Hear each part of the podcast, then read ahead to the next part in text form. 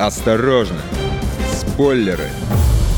Здравствуйте, у микрофона Егор Зайцев. Тут на днях стало известно, что телеканал HBO продлевает фантастический сериал «Мир Дикого Запада», который неплохо так выстрелил в марте. Скорее всего, продолжение выйдет не раньше 2020 года, хотя, с другой стороны, многие все еще остаются под впечатлением от третьего сезона, который закончится только в мае.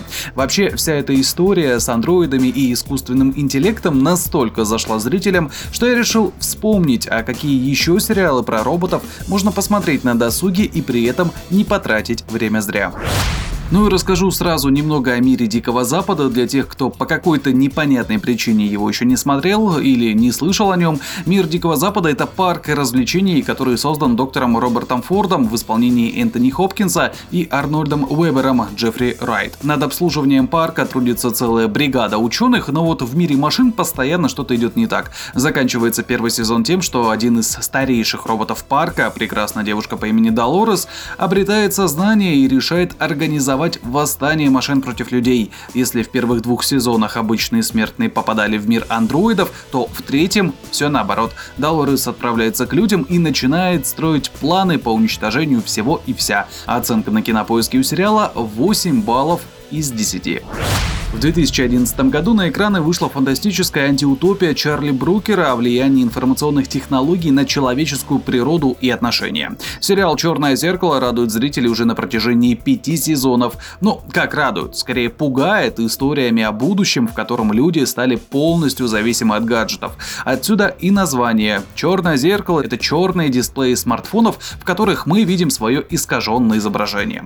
Здесь вообще нет общей сюжетной линии, эпизоды не объединены ни героями, ни местом или временем действий. Каждый из них это такой мини-фильм, в котором акцент сделан на довольно мрачном юморе и рассуждениях о так называемых побочных эффектах, которые в нашу жизнь приносит электроника. Посмотреть «Черное зеркало» можно на Netflix. В целом зрители хорошо оценили этот сериал, так на кинопоиске у него 8,5 баллов из 10. В 2013-м американский телеканал Fox порадовал зрителей научно-фантастическим сериалом «Почти человек» с Карлом Урбаном и Майклом Илли в главных ролях. По сюжету в далеком, или не, не таком уж и далеком, 2048 году технологический прогресс вышел из-под контроля. Обмазавшись новыми видеокартами и оперативной памятью, преступность разгулялась настолько, что полицейским из Лос-Анджелеса срочно понадобилась помощь. Ну а кого можно дать копам в напарнике в будущем? Конечно, андроидов.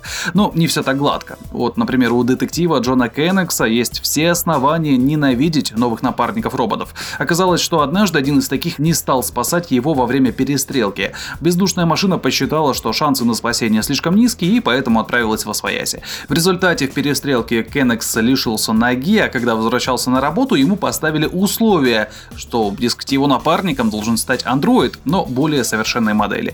Конечно, это не помешало детективу выкинуть железяку из машины буквально при первой встрече встречи. В результате коп, чья жизнь разбилась о холодные вычислительные процессы андроидов, учится заново жить в этом технологичном мире. Почти человек это такой неплохой детективный сериал, в котором человек пытается стать частью нового мира. Проект, правда, уже закрыли, но оценки зрителей довольно неплохие. Например, на кинопоиске 7,6 из 10.